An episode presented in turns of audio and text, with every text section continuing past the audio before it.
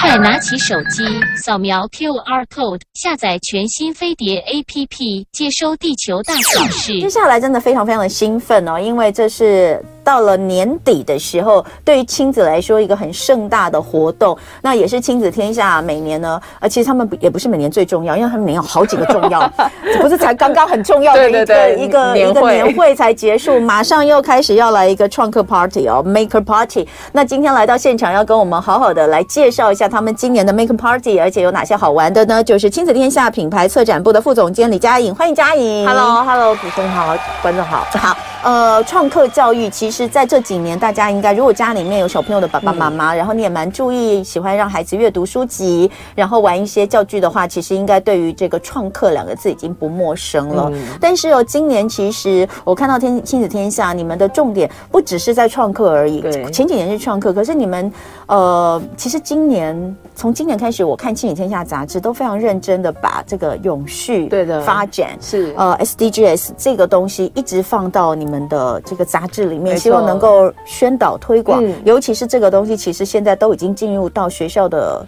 教育里面，对对，那所以这一次我看到你们亲子天下在呃做这个创客，就是 Maker Party，嗯，其实就有把这个部分放进来，我觉得也非常棒。嗯、所以今天呢，很开心，就是可以呃透过这个机会，请嘉颖来跟我们分享一下，到底什么叫 Maker Party？你们这是已经办第几年了？嗯、那呃，这个创客亲子嘉年华的起心动念，当时做这个的想法是什么？好。其实 Maker Party 到今年应该是第八年了，已经蛮长的。嗯、那其实它是从二零一四年开始，当时候亲子天下去了美国戏谷，然后做了一系列关于动手做学习的采访。其实当时候的起心动念就是这样子，因为我们发现，哎，在台湾的教育现场，常会觉得就是学着学着就没有什么动力，然后我也不太知道为什么要学，然后大家就是呃学完知识之后呢，就发现，哎，我也不太知道要怎么做。嗯、那我们那时候发现国外有个风潮就是创客，你就发现，哎，为什么大家都会这么愿意的把自己想象的东西，然后直接实践出来，嗯、然后包含现在大家可能很多学校小朋友都熟知什么镭射切割啊、三 D 列印啊这些，但为什么我们的当时候的教学现场没有这些东西？嗯、所以我们那时候做了一期杂志之后，就发现，哎，这个议题是非常值得台湾的教育现场可以再来进行反思。嗯、那我们带了这个杂志议题进来之后，我们就发现。教育如果只留在学校现场的时候，其实它就有点断裂。回到家里面，我还是一样要就是背国文、英文、历史、地理，但是我仍然没有强调手作。所以那时候亲子天就想说，好，那我们要做一个 Maker Party，把我们在美国看到的这个 Maker Fair 的现场那种非常火热的，然后大家非常主动学习、想要解决问题的这种气氛带回台湾。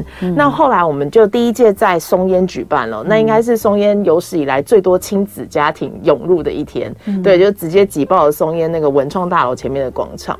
那我们后来就发现这件事情，其实，在台湾的家庭现场是渴求的。因为 Maker 其实我觉得它不是一个学科，它其实是一种精神，一种强调要试错，然后强调让你就是不断的尝试，再从尝试当中学习。因为它的逻辑简单来说，就是不是要你学到一百分。就例如说，我们像学英文，所有的介系词、所有的名词全部都要背完，我们才要开始讲。可是其实大家都会知道，真正的。可以沟通的语言是从讲开始，其实就是做中学的那种感觉，然后讲中讲中就是错，错。是错中学，做中学，对对，没错。这其实是一个我觉得很本能的学习方式，而且很，我每次在介绍 Maker 的时候啊，大家都会想说，哎，这是一个国外来的词，很新吼，然后觉得它是一个新的教育潮流。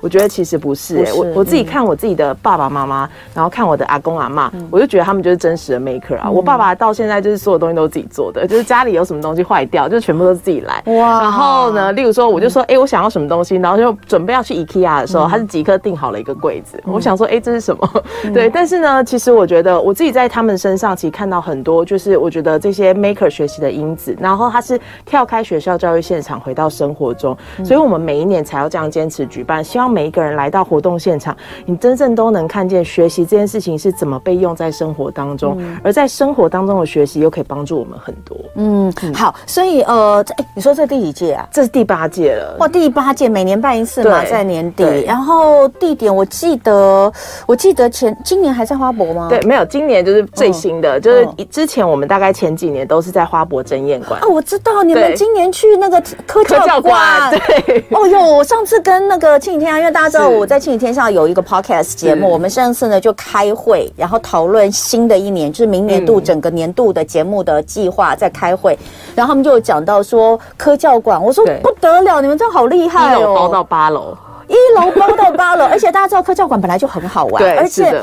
你们你们那时候跟我说你们要在科教馆办事，我就说太适合了，嗯、因为科教馆里面有好几层，其实它完全就是 Maker 的的，的精神，对不对？没错没错。哇，很期待一楼到八楼，真的大手笔哦！而且今年其实很可爱，我我我们虽然虽然还没有开始哦，但是我已经跟他们的吉祥物照过相，就达克比，对，达克比没错。家里面如果有小小朋友的话，应该都知道达克比是一只侦探鸭，对不对？没错，侦探鸭嘴兽。哦，鸭嘴兽，我儿子超级爱达克比。我们等一下回来好好看一下，到底有什么好玩。今天亲亲我的宝贝，我们聊的是从创客教育到 SDGs 永续发展。在现场呢是亲子天下品牌策展部的副总监李佳颖。呃，佳颖的来跟我们讲的，当然就是亲子天下每到年底的时候最呃让大家期待的这个大型的亲子创客嘉年华。那今年呢，不但是在议题的部分哦，加入更多跟这个呃联合国跟世界更国际观的一些结合之外呢，嗯、在举办的场地上哦，也把它从过去几届在花博，因为花博我记得就是争艳馆，对不对？对，是争艳馆，就是全屏，就是平面，但是呃。应该这样讲，争艳馆哦，因为它它其实就是给你一个场地，是的。可是他们今年在科教馆，科教馆其实它可以跟它里面原本有的这些展区，或是一些呃，就小朋友很喜欢玩的这些东西来做结合，我觉得真的超棒。嗯，所以呃呃，来就那我们就先来讲一下，就是呃今年的主题跟往年不一样，是不是就是加入 SDGs？对，这是最大的差别，就是因为我们其实 SDGs 大家现在可能家里有小朋友在学校常常会听到这个词，它就是。是联合国永续发展目标，但是我们大部分人都觉得它离我很远，就是我我不可能像气候少女这样，然后站上那个讲台，然后就说我要拯救世界。嗯、对，就是大部分人不可能这样。可是 SDGs 其实离我们很近，这是我们想要告诉大家。那我们其实，在去年开始，亲子天下就做了杂志，专门做 SDGs 跟教育的议题。那我们会发现，在教育现场，大家会觉得这个东西很难融入。可是我觉得当时候杂志写了一句话，我觉得到我现在还是觉得非常受用，就是他说。SDGs，然后就永续加教育，其实就是把学习用在让世界更美好。嗯、那我觉得这这突然解决了我以前我自己学习的时候，我都觉得没有什么太大的目标，因为我学完我不知道干嘛，考上大学之后就结束了，然后就业就结束。可是我好好像没有一个要去解决的事情。嗯、那所以这这件事情就回到在现在的教学现场的时候，嗯、你会发现大部分的孩子会比起我们以往哦更在意自己的土地，更在意自己的环境，更在意自己的生活周遭。嗯、我觉得这就是 SDGs 的精神，他希望大。大家就是真正可以把学习用在跟世界相关的事情上，而不是我们只是念完书就结束。那我们在这次的展览里面呢，因为这个讲讲起来还是觉得很远，然后很抽象，所以我们就把达克比请出来。达克比其实是一只就是生物界的警探鸭嘴兽，然后他平常在漫画里面都带小朋友去认识各种生物知识。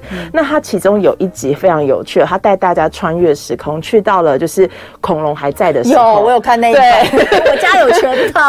末日恐龙王，那那一集最重要的重点，我跟你讲，我儿子就是从那一集开始看，就开始看。他第一次开始就是看那个达克比的末日恐龙王，然后他就屌屌，你知道就 屌屌。对啊，后来我就是去亲子天下把整套搬回家，因为它其实非常引人入胜，用很用很好玩的方式带小朋友去了解生物知识。那末日恐龙王那一集非常特别，它是穿越时空，所以他带小朋友去让大家了解以前生物其实经过五到六次的生物大灭绝。对，那这些生物灭绝其实是有原因的。那例如说。是气温突然变高，或气温变得很冷很冷，我们知道的那个冰河时期，或者是有陨石砸下来，所以都是环境的变化造成了整个生态的一个灭绝。那这时候就要反思一件事情：现在地球可能正在经历第七次生物大灭绝。例如说，大家知道这十年来哦，有超过二十八个台湾面积的森林已经消失了。嗯，然后再来呢，这十年有超过一百万的物种是直接灭绝。嗯，那大家会说这件事情跟我有什么关系？当然有关系啊，因为人类是生物的。生物链的顶端。嗯、那如果下面的生态消失的时候，嗯、我们会被影响是粮食缺乏。嗯、例如说土地很贫瘠，我们就种不出这些稻作。嗯、对，所以这件事情。我们想要通过达克比这个主题展，嗯、让小朋友更清楚的感受到。嗯、所以呢，这次我就觉得，就是同文的小朋友一定要来，因为为什么？我们这次就把末日恐龙王整个变成了展场哦。对，所以呢，对，所以你们有布置是，是的，然后小朋友可以体验哦，哦而且是无感体验，小朋友可以坐在那边，然后感受。陨石砸向他的感觉，假装自己是恐龙，哇，对，然后呢，跟恐龙一样在那个岩浆里面逃窜，然后同时也要体验一下，就是例如说地球有一次是海底生物大灭绝，然后进到那个深海里面都没有鱼的样子，会是什么样子？所以小朋友会通过五感体验，真的去体验这件事情，他就会认知到原来环境跟我是有关系，因为我也是生物界的一部分。嗯，所以通过这个展，其实可以很好的帮助家长跟孩子用很轻松的议题去了解永续。那出来之后要干嘛呢？那当然可能要想要。行动，就例如说，哎，那我可以做什么？嗯、这时候呢，创客就是提供给大家解决方案的方式。例如说，我要用创客的工具来做。制造一个可以自动分类的机器，嗯，然后或者是说我回家之后，我就可以马上来开始进行一些资源的探索，或者是回收。像我们在这一次的展场很特别哦，就是呃，可能有一些观众如果有先提前购买的话，应该可以买到我们达克比的周边商品，有帽子，然后跟包包。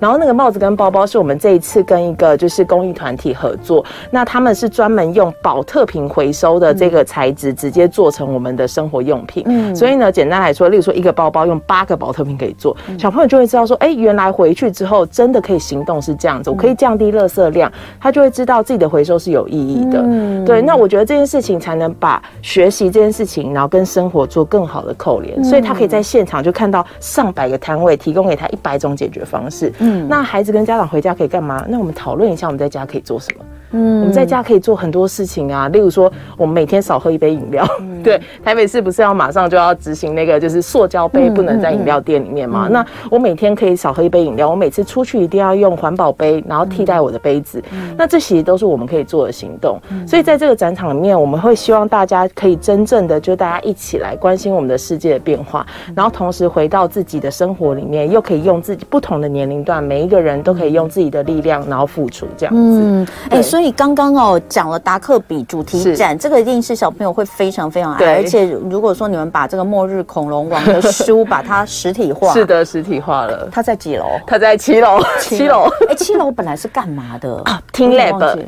有有没有观众？有有有有有有，我们都有去，因为我很爱去科教馆。哎，我跟大家讲哦，在台北市爸爸妈妈哦，你们如果没有好好的利用台北市的这个设立这个科教馆，真的很可惜，真的太可惜。科教馆真的好多，好好玩。光是那个，我每次玩那个球就可以玩很久。是的，是的。然后在几楼的那个入口的地方，就有一个很大的球，就是那个静电的。对对对。你只要摸那个玻璃球，然后那个你就可以感觉你像拍电影，你知道我们每次去都要拍那个 拍那个，感觉很。像是你发电那样子哦，那个真的好棒。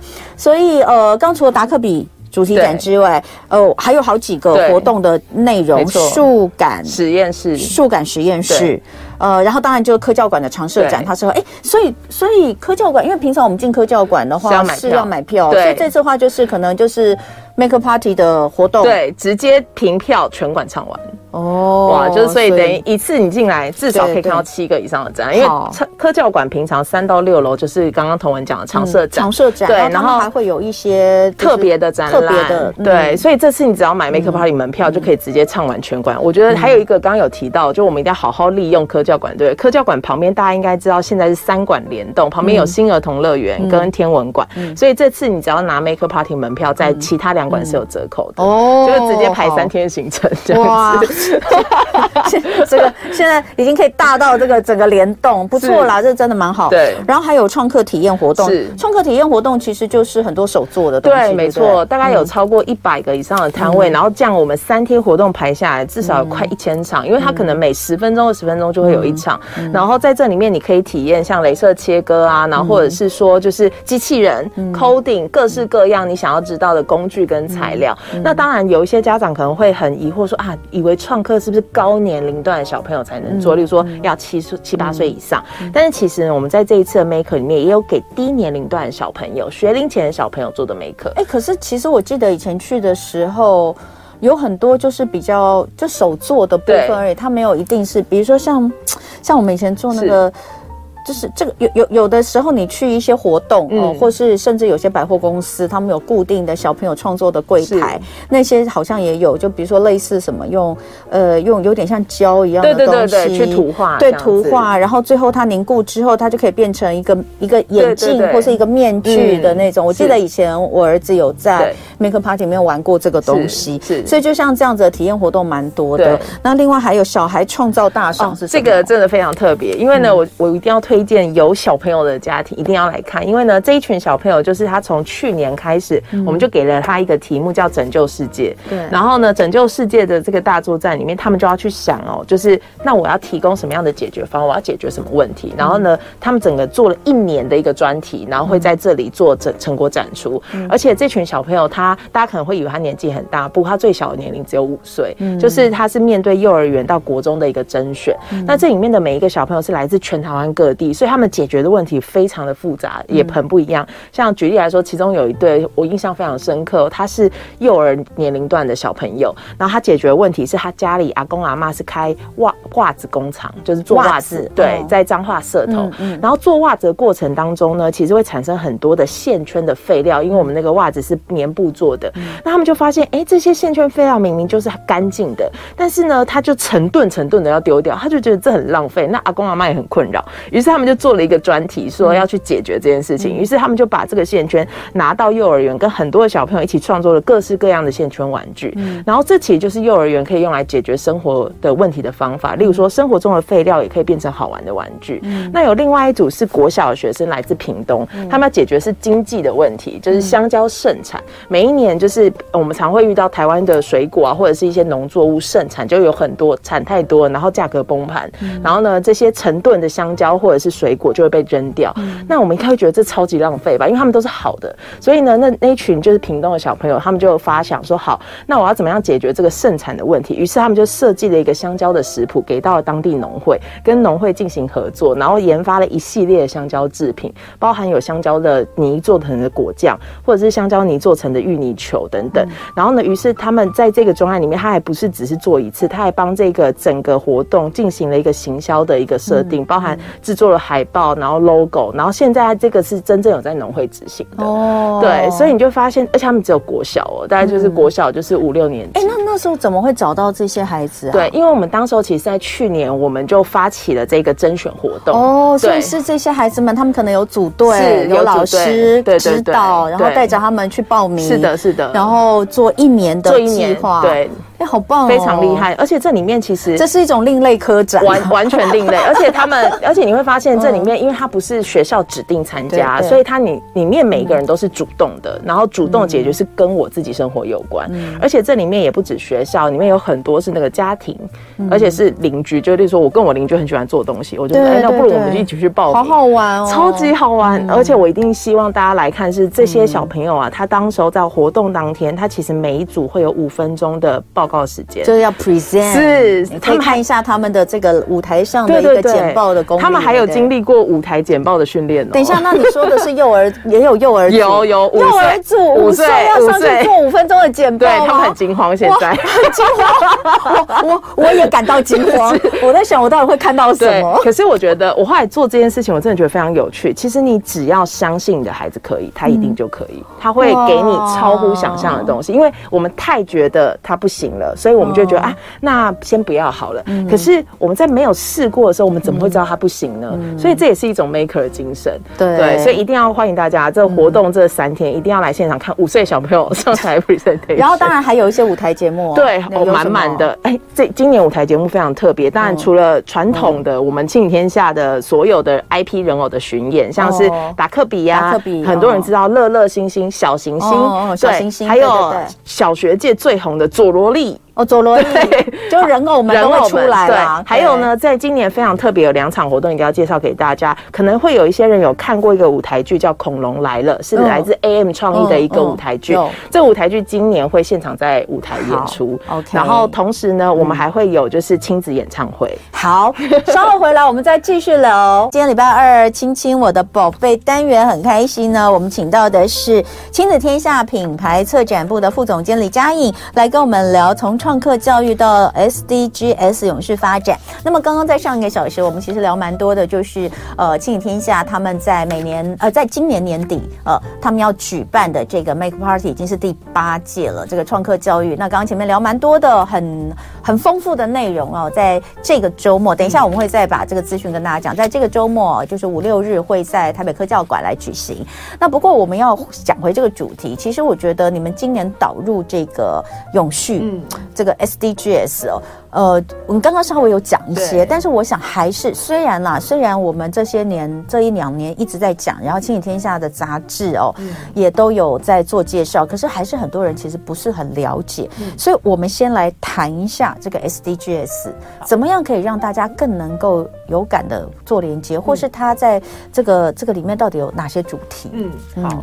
其实我觉得 SDGs 哦，就是大家会觉得它是一个新的三个英文字这样子。我我之前几年才跟朋友开玩笑，我们这几年都被三个英文字统治。大家例如说 SDGs 是一个，可能长期有人听到 CSR、嗯、ESG，对对对，USR，这到底是什么？其实越来越多，对，越来越多，全部都是三个字，很可怕。但是呢，这其实里面都有一个关键字叫永续发展。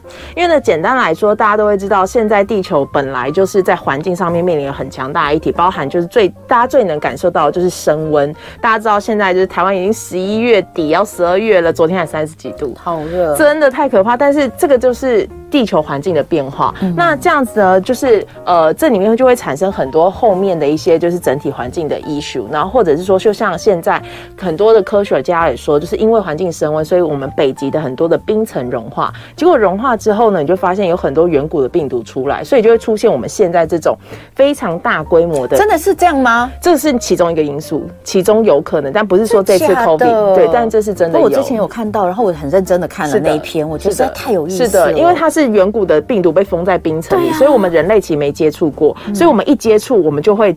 直接很难抵抗，就像现在有很多生活在雨林里面的部落，他很久没有跟外界接触的时候，一个小感冒就可能会治病，其实一样的逻辑。所以现在整个环境的变化，其实让很多我们以前没有遇过的事情全部跑出来，包含我们刚刚有提到这个地森林面积的消失，那雨林这边雨林的深处其实也有很多我们没有接触过的病毒，但因为雨林被砍伐之后，这些原本的动物它就从雨林跑出来了，结果跑出来之后，它就传播到人类的村装。举例来说，像伊波拉这类的病毒，很有可能它都是从原本从动物身上带源，然后进到人类世界。所以这个东西你就会知道，它其实是跟我们自己环环相扣。所以这是为什么要联合国要提出永续发展，就是我们为了要在二零三零、二零五零要有净零碳排。因为呢，整个碳排放量要过高的时候，地球就整个一直在升温。所以我们有很多的事情其实都是在这个底下会发生的。好，那接下来呢，就是我们就说，那 SDGs 到底在干嘛？它有下面有十七个指标，嗯、然后有一百六十九个子目标。对对对，真的很细。到底是什么？我觉得其实刚刚嘉颖这样讲，我觉得真的解释的非常好。因为你你知道，之前在听永续发展，好多人都跟我讲说，他以为这都是企业要做的事情。哦、不是不是，因为我们都会说到企业要永续经营、永续发展，你会觉得干我什么事啊？是因为我又不是企业，我也不是政府。对对对。对但是刚刚这样讲，你会发现所谓的 SDGs 的永续发展，指的是整个人类的永续发展。是的，是人类，就是我们是为了活下去这件事，让人类不灭绝的永续发展。这时候我们就会觉得跟我们每个人都相关。是的，是的。但是跟人类的永续发展，跟人类永远存在这件事情，它拉成二十七个，是呃十七个，十七个。对对，这十七个真的都有关吗？哦，来，我可以帮大家讲一下。其实呢，这十七个它有点像是哦。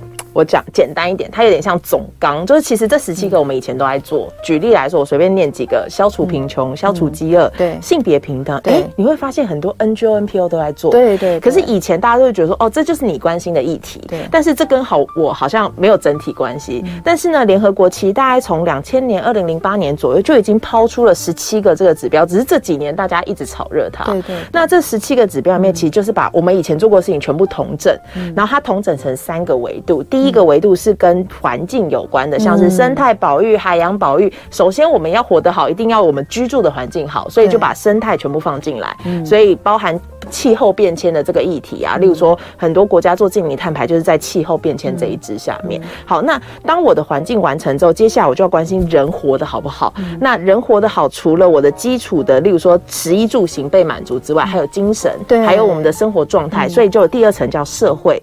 社会这一层呢，其实在十七个指标里面占了八个，非常重要。我怎么样活得像一个人？举例来说，性别平等就是里面很重要的。然后消除贫穷，对。然后呢，在这里面呢，可能还会有就是呃，像我们有和平正义啊，然后永续的城市啊，社会这些其实就是让我们在基础值上面再活得像一个很好的人，然后有一个很好的社会。接下来呢，永续发展里面有一个很重要的标的是，它不是要大家哦，我们今天为了要做近零碳排，我们就全部不要坐车，开始去走路。不是这样，因为它没有要降低经济发展，它其实要经济跟人类生活是达到平衡，所以它的第三层叫经济。所以呢，在整个就是 SDGs 里面有很重要的一些指标是关于产业发展的。这个产业发展它是要你。促进你是一个永续的产业发展，而不是只是关注当前利益，所以这才会跟产业有关。为什么产业要做 ESG？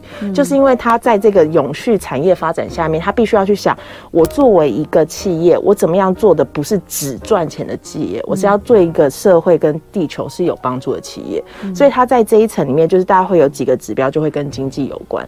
那最后它的最大的一个指标就是第十七个指标，其实就是共好。就我们希望，就是就像刚刚同仁有讲，就是永续这件事情是全人类的命运，不是只是美国或哪一个国家的责任，也不是只是政府的责任。所以他进到这里的时候，他就希望用这个总纲把大家全部拉在一起。我们在做的所有事情，都是要朝向一件事情，是我们要有一个更好的未来。然后包含作为大人的我们，也在想。我们要留给小孩什么样的下一个世界？因为我们现在看起来留给他的世界有点烂，就 是对我我还记得我们刚刚有提到的小孩创造大赏，其中有一组的小朋友，他就他就上台来 presentation 的时候，因为他是做海洋保育，他就只说了一件事情，就是他说我现在八岁，我希望我三十八岁的时候还有漂亮的海。哦，就是这其实是一个我觉得有点哀伤的宣誓，因为他觉得自己可能已经看不到。嗯，对，那我觉得我今天我们今天在做这些 SDGs 的时候，我们都在想，对啊，那我留给我的孩子，留给我们的下一代是一个什么样？是一个被摧残过的，然后他们需要去东捡西凑才能活得好的世界，还是我们现在就要建立一个很好的世界给到他们？可是我觉得最大的问题就在于说，可能很多人在听完这些之后，就会觉得这些其实是政府应该要做的。是。那我们好像没有什么可以做，不过还没有讲完。刚刚说了十七个大大的这个主主主要的这个指标之下，还是分成一百六十九个细项。对，然后呃，刚刚我们有一位这个。黄教授老师啊，这个应该是老师哈。他说下面还有四百三十他会一直下面下猜这样。所以其实这里面啊，呃，很多很多，我我觉得最不管他在讲什么，最根本回到还是教育耶。对，都是因为你讲的每一样东西，其实都应该从教育里面就让让我们就是可能在让我们的孩子，我们来不及了，因为我们已经 我们已经是在过去的时代成长。就是说，现在孩子他其实，在学习的过程当中，其实他这个就是一个植入，对，植入式的，让他把这个整个的一个一个概念是植入到他的成长的过程里面，让他会觉得这是这是很自然的，我们应该要这样做的，对，所以呃，所以你们再反过来看，就是说，在国际上的教育趋势，以台湾来说，你你们觉得台湾做的比较？比较比较晚吗？比较晚，台湾做的比较也也比较少，对不对？呃，对。如果以国际上的教育趋势来看的话，嗯，他们是怎么样去应用？是。这个或是因应这个 SDGs 的趋势，嗯，其实国际上，因为的确台湾在 SDGs 进到学校的这个议题，它的确开始的或者说动起来的比较晚。嗯，那不乏有其实有蛮多领先的学校跟老师，其实是比较呃前面就投入的。那我们先来看国际趋势这件事情。回到在国际趋势上，大家可能作为家长跟老师，可能会常常听到一个词叫 PBL，就是专题式学习。那这其实是现在在国际教学现场非常重要的一种。学习方式就是通过专题式学习，它其实是希望学生的学习跟真实世界相连。那所以他们要通过这个专题去找到在他们生活周遭他们想要解决的社会问题。这不就是我们台湾刚开始做实验教育的，就是这样做啊？是的，是的，包含现在一零八课纲在学校里面的推广。三十年前实验教育就在讲这个东西啊，没错，没错，是的。所以其实你会发现这件事情它没有很新哎、欸，只是我们需要更认真的去做。然后通过这个专，以前专题是比较是那老师们自己带，他可能是根据自己的特长，或者是根据学生自己的兴趣来做这个专题里面到底要探讨什么专题。那 SDGs 出来之后有个好处，它就是总纲。那你从这一个专 PBL 比较像方法，所以总纲在这里的时候，小朋友就可以去对应。哎，我现在对哪一个领域是我感兴趣的？因为有些小朋友可能真的就是先关心生态，但有些小朋友他关心的可能是贫穷的议题。例如说，像我们在之前有采访过一个，就是国中，他其实就在疫情期间就观观察到社区里面有很多独居老人是没有人送餐的，于是呢，他们就做了一个专题的活动，然后呢课程，然后去设计就是设计送给老人的送餐餐盒，然后而且还跟在地的小农做联系，因为那时候三级警戒，很多产业都卖不出东西，所以呢，他们就用这样的方式，然后呢去帮在地的独居老人送餐，同时解决了贫穷问题，然后也解决了就是产业上的问题。所以小朋友当他在做这件事情呢，我等于是我有所本，我有一个指标依据在这里，因为不是每个人。马上一开始就会有很强的意志，知道自己要做什么。嗯、所以十七个指标实际是给我们一个方向，不是说你只能做这十七个哦，嗯、是在这十七个给里面给你看到，目前我们在就是全世界里面我们关心的几个指标议题是需要被解决的。嗯、所以他们其实就可以把这样的概念挪用到他的专题学习里面，嗯、让他其实有更多的内容可以去探讨。例如说，在这里面的话，他就可以跑的有的课程可以跑的比较深，嗯、那有的例如说我们在比较小年龄段的时候，可能是比比较广泛的认识，嗯、那进到高年级段的时候，或者是进到国高中，甚至是大学，这样包含系列在做，嗯、他都可以根据其中一支，然后很深刻的去做这个实际上的操作。哎、嗯欸，大家不要不要小看这个东西哦，我觉得他其实在不同的阶段。哦、呃，可以，孩子们可以组织动员做出来的结果，其实是，是其实那个力量是有的，是有的。比如说，你说我们幼稚园，比如说幼稚园的孩子，像透过你们你们做的这个专案，嗯、那他可以去想一些东西，这是一个发想。那国小到国中到高中，其实每个阶段做的不一样。好，是举例来说，我女儿，我昨天晚上看到那个，因为我们有在用那个家庭共共共享的形式力。Oh, OK。我昨天晚上就看到，哎，丁跳出一个他。他他他这个周末要去做的事情，这样叫做要去养老院关怀，就是反正我女儿现在高一嘛，哎，她她上了高一之后哦，她就是她做的事情就是，比如说她做那个他们叫什么啊？这个呃，volunteer，就是就是线上的志愿线上的志愿家教啦，家教，对对对，volunteer，她去做一个这个，然后呢，她又也因为她真的很喜欢。他真的其实是喜欢小孩，除了他弟之外，他真的是蛮喜欢小孩。然后他也很喜欢老人家，所以呢，他就去自己就是当呃学校会有开始会有这样子一些资讯过来的时候，他就会想要去学这些东西，就想去选这些东西来做一些服务。这个其实去扣到十七个大项里面，其实。其实也是有，比如说我我不知道他可以可以扣到哪边。有，他其实有像消除贫穷或者是平等，对平等这些东西。但你说这可能只是他现在自己单纯，可是如果他再高再大个两两年三年，也许他们就会想说，我们可以自己来做一个什么样的组织？或许我现在觉得这个不是很好，我在发展。好，我们等下继续回来聊。今天我们礼拜二亲亲我的宝贝单元跟大家聊，从创客教育到 SDGs 永续发展。呃，其实可以看到，像在这几年讨论的呃这些议题里面，都是希望孩子能够真的从小，然后从你你想想看哦，我们从我们就算学龄前不算好了，嗯、我们从小学一年级开始到我们的呃。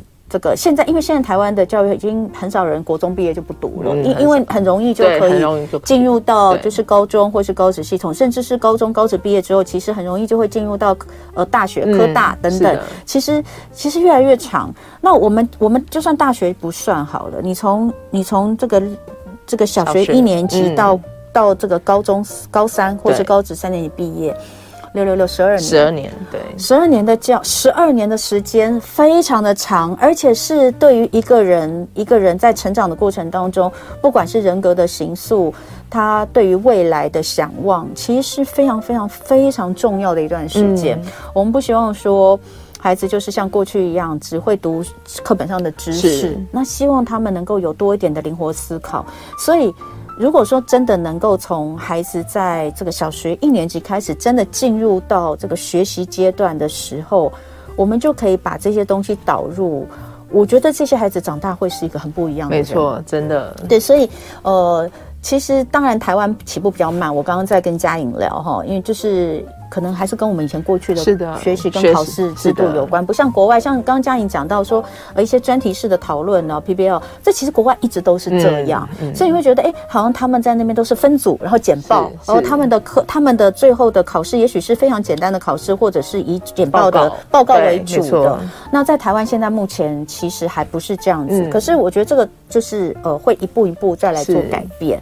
那呃，所以我觉得，如果说想要了解更多的话，其实像《亲子天下》从去年到现在，嗯、很多期的杂志都有提到这个 SDGs，是而且都做了非常深入的。像刚刚讲去年十一月，十一月号，对。那现在大家要找过去的。哦，书店都可以，博客来，博客来还可以找到。对，那一本我也是有珍藏。是，对我我有有有有几本我都是有珍藏，比如说像那时候一零八课刚刚开始的时候，我也有珍藏，因为他们那一年也是拼了命的，一整年都在一零八课刚。对，所以大家都可以去看一下。那当然，呃，学校的教育怎么导入，其实这个真的就是从政策面是政策面。